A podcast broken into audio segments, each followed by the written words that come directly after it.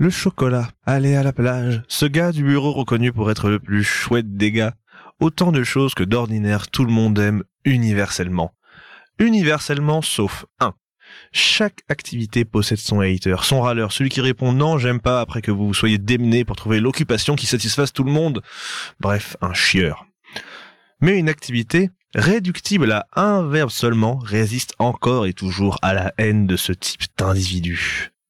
Manger. Cherchez. Personne n'aime pas manger. Personne ne boude son plaisir lorsqu'on lui propose un resto.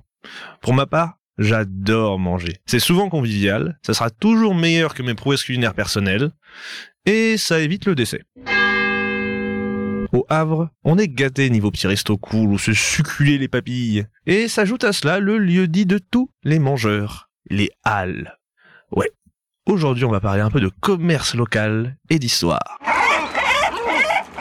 Je sais pas si vous avez remarqué, mais le Havre s'est fait salement bombarder pendant la Seconde Guerre mondiale. Le moral est moyen tip-top chez les Havrais, se faire bombarder sa ville, c'est quand même la loose.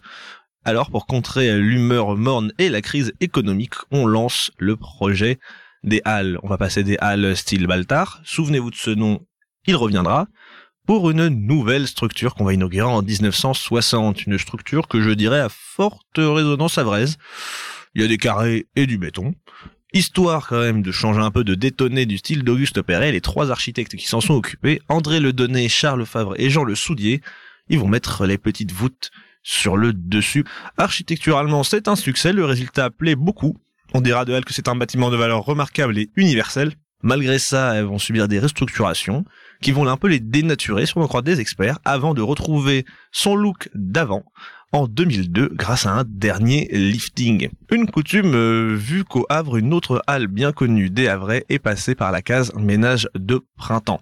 La halle aux poissons, son histoire elle est un peu moins foisonnante. Comprenez que j'ai pas trouvé énormément de trucs dessus.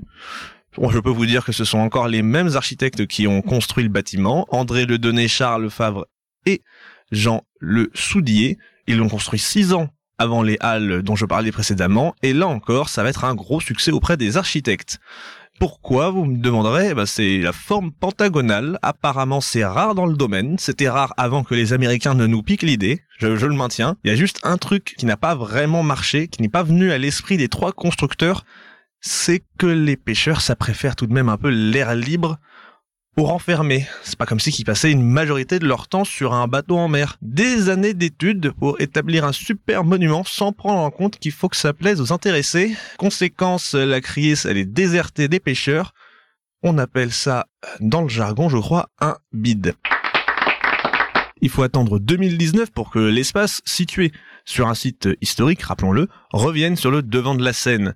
C'est un Le Havre en pleine peau neuve qui va mettre en place le projet Réinventer Le Havre, la Halo Poisson va devenir un lieu branché, on y mange responsable, il y a des concerts, des soirées, des conférences et important, on garde l'aspect local si cher aux Halles avec des artisans du coin et des marchands. Vous vous douterez facilement qu'en cherchant des infos à propos des Halles havraises, je suis plus souvent tombé sur des informations sur les Halles de Paris. Que ce monde est parigo-centré. Bon, pour pas mourir bête, j'ai quand même regardé un peu. Du coup, je vais vous partager ce que j'ai appris sur l'histoire des Halles avec un grand H. C'est vraiment à croire à la prédestination. Enfin, il y a y des choses qui se font pas au hasard. Vous voyez, parce que le roi qui a initié la création des Halles s'appelait Louis IV le Gros. Ça s'invente pas. Je suis ensuite tombé sur un livre de Anne Lombard-Jourdan qui a retracé toute l'histoire des Halles depuis leur création jusqu'à leur euh, première destruction. L'inculte se devant d'être synthétique, je vous citerai une phrase qui résume l'ensemble. Non, c'est pas parce que je me suis arrêté au premier paragraphe que je ne cite qu'une seule phrase. Je tiens à le préciser. L'histoire des Halles de Paris est faite de l'alternance entre des périodes plus ou moins longues d'activité intense et d'autres d'abandon et de marasme correspondant aux guerres et aux désordres et aux crises économiques. Pour ce qui est de l'activité intense, les sources se rejoignent. Les halles, on les étendait continuellement pour contrer l'afflux toujours conséquent des riverains.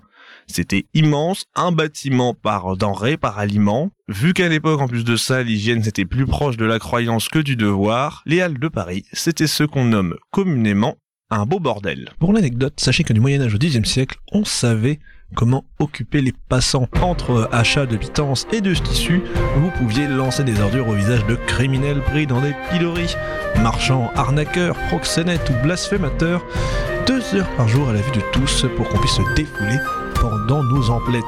Activité rarement summum de fun. À l'époque, on savait animer nos marchés engorgement et insalubrité, le préfet Rambuteau crée en 1818 une commission pour décider du sort des halles. Soit elles allaient déménager, soit on allait les réaménager. L'architecte Victor Baltard, vous voyez, on y est revenu à ce nom, réaménagera le ventre de Paris. Il installera des structures en fer à la forme de parapluie, proches des halles havraises pré-bombardement. Ça sera apprécié un temps avant de se montrer insuffisant on va détruire les Halles en 1969. On les fera déménager à Rungis pour sûrement l'un des plus longs déménagements jamais connus. 10 ans. Et amusant, ce qui va remplacer les Halles Baltar, c'est le Forum des Halles, un centre qui était censé marier euh, culture et commerce, mais lui aussi, on va le restructurer pour cause de vieillissement de l'installation.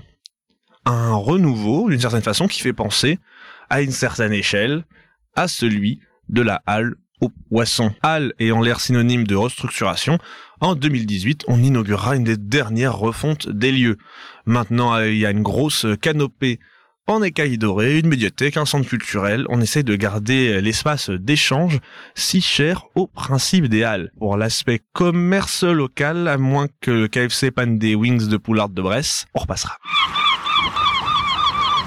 Plutôt marrant de voir à quel point les halles, euh, ça se ressemble en fait de Paris à Le Havre. Des trésors architecturaux, pas toujours spécialement euh, pratiques. On les reconstruit en permanence, mais on cherche toujours à y mettre en valeur euh, les produits locaux. Visiblement, Paris, ça en a un petit peu perdu. De toute façon, à Le Havre, c'était mieux, depuis toujours. Déjà, première raison, parce qu'on s'y est pris à deux fois pour les refaire correctement, les nôtres.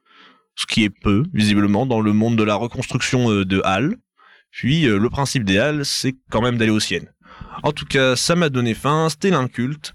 Mes excuses aux experts, et à la prochaine.